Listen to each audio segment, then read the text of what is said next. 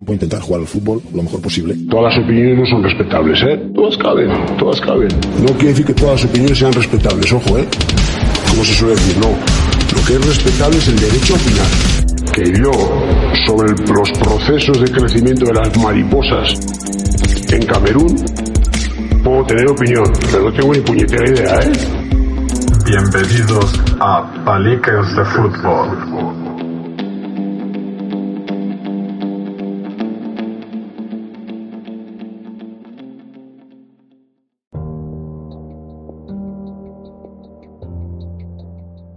Bienvenidos a este sexto episodio de Palicas de Fútbol. Mi nombre es Ancor y bueno, la en realidad no, no tenía pensado grabar en estos días, pero, pero se, se dio la casualidad de que la Federación Canarias, entre otros, organizó una, una jornada telemática de unos debates, de, unos temas que me parecieron interesantes para traer al podcast y bueno, como ha sido un poco así inesperado, no voy a traer a ningún compañero porque he decidido grabarlo hoy y tampoco quiero que sea un podcast demasiado largo porque en estas fechas pues el tiempo lo utilizamos aunque con las restricciones y con, con todo lo que estamos sufriendo en la isla de Tenerife, pero bueno, para estar con la familia, con los nuestros, para, para desconectar un poco y tampoco quiero hacer un podcast demasiado largo, así que daré mi opinión y, y bueno, esperemos que no dure más, más de media hora para que no resulte pesado. Las jornadas, creo que, que era la segunda jornada del proyecto Ganar. En estas charlas, eh, entre otros, hubieron seis temas, pero bueno, todos estaban relacionados con, con los valores en el fútbol base y en el fútbol. Y bueno, quiero, quiero tirar por ahí. Lo voy a tratar en, en dos temas, donde el primer tema van a ser los valores en relación al entorno, lo que yo pienso, todos los inconvenientes, lo que hay a favor, en contra, etcétera. Y el otro tema será eh, los valores concordancia con ese entorno, con ese club y con esa estructura de club. Eh, creo que son dos temas dentro de un mismo, de un mismo eh, factor, que, son los valores en el, deporte, en el fútbol base. Y creo que por ahí, por ahí voy a, voy a tirar. Pues nada, espero que, que estos dos temas resulten interesantes y lo dicho, que no se haga muy largo, muy pesado, que no estamos en estas fechas para, para alargar las cosas más, más de, lo, de lo normal. Pues empezamos con el primer tema. El primer tema que he querido diferenciar es el, el tema de los valores que podemos como entrenadores aportarle a un chico, a un jugador, a una jugadora, eh, referente a lo que a lo que trae de casa. Y es muy sencillo, creo que, que más o menos se me entiende por dónde quiero ir. Eh, ¿De qué vale que, que tú como entrenador tengas unos valores que le enseñas al niño a ganar, a ser compañero, a saber que sus compañeros tienen derecho a jugar, a ser solidario, a ser respetuoso, a ser eh, al fair play? ¿De qué vale todo esto si después en casa o su entorno no lo acompaña? Y me explico. Si tú le dices al niño, pongamos que es un alevín, que tiene que, que todos sus compañeros tienen que jugar, que tienen el mismo derecho, que tiene que ser buen compañero, que tiene que comportarse. Y si en casa, su padre, su madre, su abuelo, su hermano, su tío, es indiferente, el amigo de su padre, que también se ha dado caso, la amiga, la mamá de, de su amigo del colegio, eh, no le transmite eso, le dicen que no se la pase a un niño, ¿qué podemos hacer como entrenadores, como formadores? ante ese ambiente, porque tú durante hora y media, dos horas que dure el entrenamiento, le transmites esa idea. Y después en casa, durante ocho horas, es la contraria. En el previo al entrenamiento, en el trayecto de casa o de clase al entrenamiento, la misma cantinela. No se la pases, qué malo es. O simplemente comentarios de qué malo es Pepito. No simplemente ya no decirle que no se la pase, sino qué malo es. Esa hora y media que trabajamos nosotros como entrenadores con el jugador, con el niño, con la niña, ¿qué valor tiene si después cuando llega, cuando antes de llegar al entrenamiento o al partido o después del partido del entrenamiento, eh, el familiar, el amigo, el, eh, la abuela, el tío, te lleva a la contraria. Al final el niño, ¿con quién pasa más horas? Como poco le, creamos, le generamos un caos, le generamos un, un- una duda, pero al final, muchas veces, si no tenemos ese apoyo de casa, es muy difícil. Vamos más allá. Tú le transmites unos valores de respete al compañero, que respete al contrario, que respete a los árbitros, que respete a las aficiones, a los entrenadores, por supuesto, y desde la grada, ese familiar, ese entorno, vamos a llamarlo entorno, insulta, tiene malos modos. O sea, si tú como entrenador le transmites eso y no eres eres un ejemplo porque ahí entramos después a- al otro aspecto. Si tú como entrenador le, le- le estás in- inculcando los valores de respeto y desde la grada su entorno está faltando al respeto, está contradiciendo. Si en casa sigue sucediendo eso, al final el chiquillo se han dado casos, partidos infantiles, donde un chico, el árbitro le advierte que le, lo va a amonestar, incluso le dice al, al entrenador en la banda que o lo cambia para que se relaje o lo tiene que expulsar. El chiquillo se quita la bota y le tira la bota al árbitro. Esto he estado yo delante. ¿Quién lo defiende de, de fuera? En este caso fue el padre, puede ser cualquier persona del entorno que lo defienda, pero el padre lo defendió. Se metió en el campo a meterle mano al árbitro. O sea, ¿qué trabajo de valores hacemos? Ese padre siempre va, es raro que un padre, un familiar, ese entorno esté solo. Al final se hacen grupitos de familiares. Al final se defienden, aunque no estén de acuerdo con lo que han hecho. Al final se van, al final nos vamos juntando con quién más afines somos. Entonces, lo tenemos muy, muy complicado como formadores, como educadores. Eh, ya no digamos cuando el mensaje que se le da al niño es, si metes un gol te doy un euro, 50 céntimos, te llevo al McDonald's. Si ese mensaje se lo transmiten al niño, el niño lo que va a mirar es por su interés, hacer goles. Se va a enfadar cuando lo quites porque si no está en el campo no hace goles, no tiene el premio. El premio tendría que ser por otra cosa. Si tú, como entrenador, fomentas que cuando, si es un jugador muy habilidoso, vamos, los hay, y ya lleva dos goles, pues le fomentas que busque un compañero, que le dé el gol, que se retrase y cambie de posiciones. O yo en mi caso, por ejemplo, poner si un partido medianamente controlado son niños, porque son niños, no estamos hablando de competición, pues poner al chico de defensa para que no haga tantos goles, y así a lo mejor el que juega de defensa normalmente puede hacer un golito, que no lo suele hacer. Si tú fomentas eso y el entorno te lo vuelve a virar, abuelo, padre, madres, repito, voy a decir entorno para no, para no entrar en ningún caso concreto, le ofrece dinero, le ofrece premios por marcar, pues al final todo el trabajo que nosotros podamos hacer, y ojo que no todos lo hacemos, se nos va al traste. Si la pregunta que hay, si tú le dices, por ejemplo, un valor a, y voy, estoy siendo muy simple, resumiéndolo muy simple. Si uno de los valores que tú le transmites a tu equipo es que salgan a jugar, a divertirse, y la pregunta cuando sale el niño del partido es cuánto quedaste, cuántos goles metiste, hay otro choque. El niño, eh, sí, Amor se ha divertido, se lo ha pasado bien, pero no metió gol. Amor se perdió, pero ellos lo pas- se lo pasaron bien, que es de lo que se trata en la formación.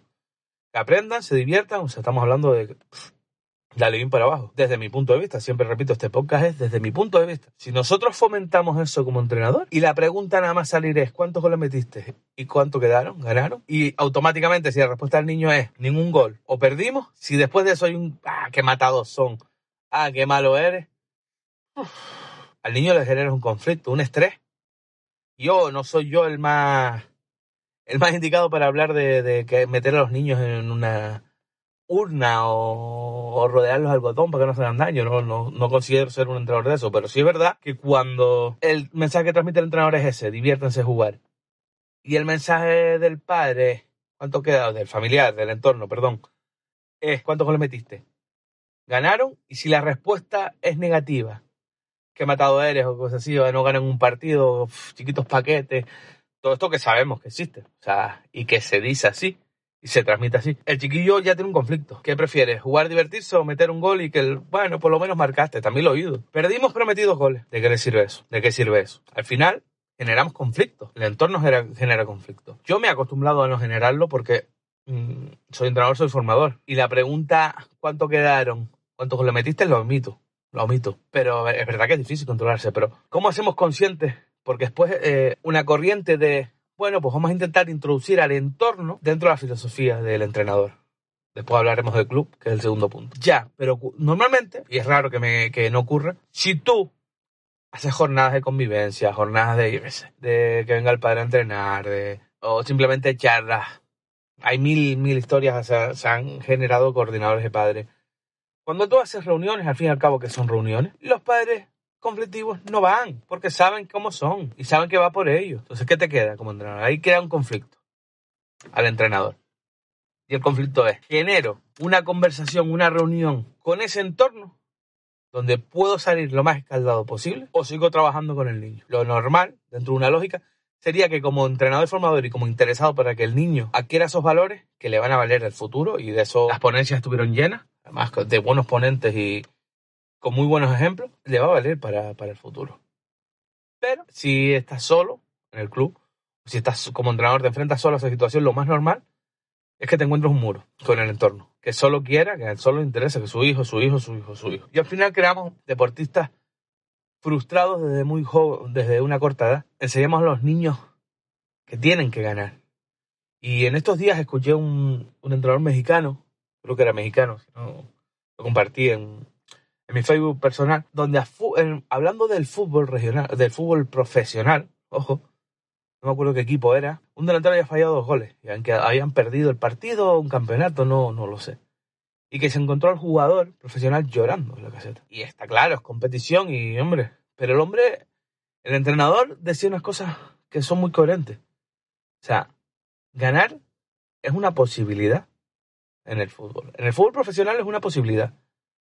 Imagínense en el fútbol base. Es una, es una, es una posibilidad. Puedes ganar, puedes perder. No, y él lo decía, claro, no vamos a ganar nosotros siempre porque queremos ganar y el otro equipo que quiere perder. Al final el fútbol es un juego y es un juego donde normalmente los errores son los que primen a los aciertos. Entonces, si nosotros no enseñamos desde pequeños eso, cuando menos importancia tiene, el jugador cuando llega infantil a cadete, que ya las hormonas empiezan a hacer su trabajo, cuando no es el mejor. Y ahora me acabo de acordar sin, sin querer de un caso.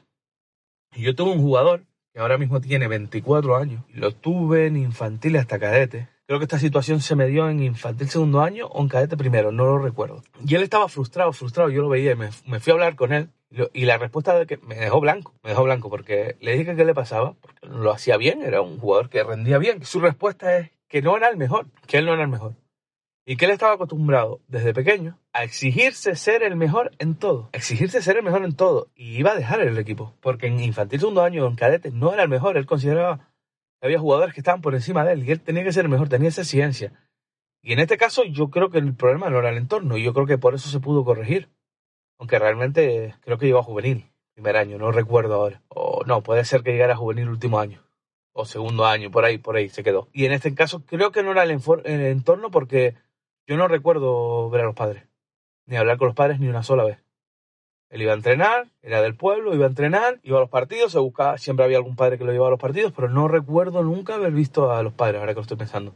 Y él, en su fuero interno, si no era el mejor, no debía practicar. Él estaba en, mm, pues no me acuerdo en qué otros deportes practicaban en, en clase, y era el mejor. Y su frustración es que era en fútbol no era el mejor. O sea, si de muy pequeño no atajamos eso, conseguimos que, cuando, lo que estaba diciendo, cuando lleguen a la edad de cadete, infantil segundo año cadete, la frustración lo hace o dejarlo o reaccionar mal ante un contrario que es mejor o un compañero que es mejor, empiezan los problemas, los piques en los entrenamientos, los piques en los partidos, las expulsiones, los malos gestos y tal. Si encima viene acompañado de que el entorno, vamos a decirlo, es tóxico en el sentido de que le exige algo que no, que el pibe no puede llegar a hacer, pues es mucho peor, es mucho peor y, y al final creamos deportistas o futbolistas o personas frustradas en un hobby o en, su deporte favorito, que a lo mejor le limitan, le ponen un tope porque tienen la mente cerrada o, solo tienen la mente puesta en ganar, ser el mejor, meter goles, etcétera, etcétera, etcétera. Yo creo que con esto se me entiende lo que, lo que quiero decir, no quiero hacerlo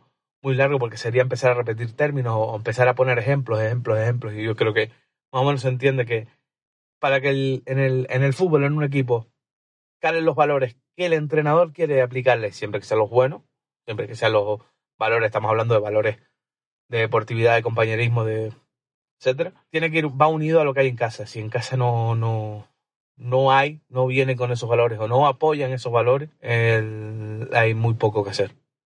Muy, muy poco que hacer. Pasamos al segundo, al segundo tema, que está relacionado con los valores también. Quiero enfocarlo en el entrenador, con sus jugadores. Ya hemos hablado del entorno, familiares, amistades, etcétera. Después viene el club, director deportivo, su coordinador, etcétera, vayan en la misma línea. Porque si no, el mensaje que transmitimos, aunque en casa, en el entorno, sea el mismo mensaje que lanza el entrenador, director deportivo o el, o el coordinador, no va en la misma línea. O si el club no va en esa línea, mal vamos. O el club y el, director deportivo van en una línea y el entrenador no va, no tiene esos valores de, esos buenos valores que estamos hablando. No van a ganar, no van a llegar nunca porque van a encontrar un tope. Se va a ir canalizando los valores que queremos transmitir Cuando llega el entrenador va a dar los valores que él quiera. No es lo mismo que, que los valores que vienen de fuera, porque si el club, la dirección técnica, deportiva, perdón, y la dirección técnica, los entrenadores, los cuerpos técnicos, van en la misma línea, bueno, pues a lo mejor se puede hacer un poquito de frente a lo que, al entorno. Pero si el entorno empuja en el mismo sentido que el club y el entrenador no va en esa línea, es lo que digo, hay un tope por parte del club. Si el entrenador tiene una idea, unos valores, el entorno tiene esos valores y la familia, eh, perdón, y el club va en otra dirección, se contradice, pues me llamó mucho la atención ayer. Entraron un, un par de presidentes, presidentas creo, de club, y todos parecían que era, sí, sí, los valores son fundamentales. Debe ser que yo vivo otro fútbol, ¿eh?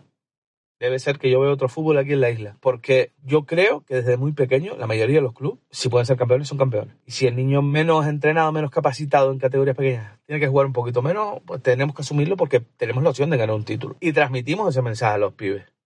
A los niños, bueno, a los pibes porque van creciendo. Yo no veo eso, ese, las votaciones que se hicieron, ese tanto por ciento de una claridad. No, no lo, no, de verdad que no, no lo entiendo. No, no, no es el fútbol que yo veo porque no lo veo ni los compañeros, ¿eh? entrenadores. Yo mismo he tenido tentaciones a veces y eso que tengo las ideas súper claras en ese sentido. Yo como entrenador he tenido la tentación de que un niño juegue menos minutos porque te está jugando es el campeón. Por suerte, no he caído la tentación. Pero si yo que lo tengo claro, he caído, yo no veo tan, tan claro como, como lo veían ayer en, las votaciones, sobre todo las votaciones, como, como, eran anónimas, pues claro, ahí cada uno vota lo políticamente correcto, ¿no? Que no lo entiendo, porque ahí se podría votar la, la verdad. Pero bueno, eh, yo pienso, y he, visto, he estado en la parte de la dirección técnica, la coordinación, cuando tú traes a un entrenador, tienes que traerlo sabiendo a quién traes. No vale cualquiera. Si vamos a irnos por, por, por otro camino, ¿vale? Si, la, si es un club ganador que quiere ganar, competir y copita, tú tienes que tener un entrenador que te vaya a conseguir la copita. Si tú quieres un entrenador, si tú eres un club con una, con una metodología de, que, favorezca, que favorezca los valores y con unos valores propiamente dichos, tienes que tener un entrenador acorde a esos valores y respaldarlo cuando tome decisiones. Y cuando tome decisiones es, estás jugando a ser segundo, primero, tercero, último, que también lo he visto, peleas por quedar último, penúltimo, que ya me dirán qué diferencia hay en fútbol base y sobre todo de bien para abajo, donde el club apoya al entrenador cuando deja a un niño, o cuando juega un niño que no venía a entrenar, o cuando juega niño que se han portado mal, o cuando el, el más flojito no juega o juega menos. A un club justificarlo, es que se están jugando. Entonces, entre que yo no veo tan claro lo que se habló en la, en la reunión, no lo veo nada claro, o sea, en la, perdón, en las charlas, no veo tan claro la unanimidad que había. Y que después uno, por, por lo vivido, o sea, que lo hemos vivido. Yo no sé, pero creo que el club tiene que tener, si es de formación, si es de base, muy claro que, su, que sus categorías de base son para formar buenos futbolistas. Y después está la, la, la, idea errónea. Es que claro, es que si yo solo formo y no gano, los chicos se quieren ir, se quieren ir a los equipos que ganan. No lo sé. ¿Tan pequeños? No lo sé. Pero ahí entra el tema de los captadores que hablamos la, en el podcast pasado. Que bueno, ya mostré mi opinión allí, no voy a, repetirlo para hacerlo tan largo. Pero sí es verdad que si tú haces un buen trabajo, y los chicos llevan con nivel, pues si llegan a cadete y se te los llevan los equipos grandes, pues bueno, pues es tu labor que has hecho. O si tienes suerte y te sale un jugador que acaba siendo profesional, pues ahí están los derechos de formación que te ayudan a crecer. Mientras que si tú eres un club que solo coge lo mejor, que oiga, es respetable. Es respetable. Yo, yo mi idea, mi idea es otra, como formador, pero es respetable totalmente. Si tú eres un club que se dedica a coger lo mejorcito para ganar, sí, te vendrán chicos, pero se irán igual, ¿eh? Se van a ir igual. Y al final, a lo mejor te generas una un nombre que ahora mismo, pues, te mantiene alto, pero antes o después te pasa factura. Entonces, creo que es muy, muy, muy importante que la línea del club en cuanto a los valores, estamos hablando de valores, sea la determinante para, para fichar al entrenador, para traer al formador que vaya acorde a la idea del club para que por lo menos por aquí no haya un tapón. Después te enfrentarás al otro, al otro problema, al entorno. Pero bueno, por lo menos vas en el mismo camino. Sin embargo, como ya dije y vuelvo a repetirme, si creamos un tapón, ya sea desde arriba, ya sea en el medio, en la dirección deportiva, la coordinación o en el entrenador, el mensaje no va a calar. Los chicos van a estar más confundidos, más frustrados, más, deportistas frustrados, más personas frustradas, más abandono. Y es así.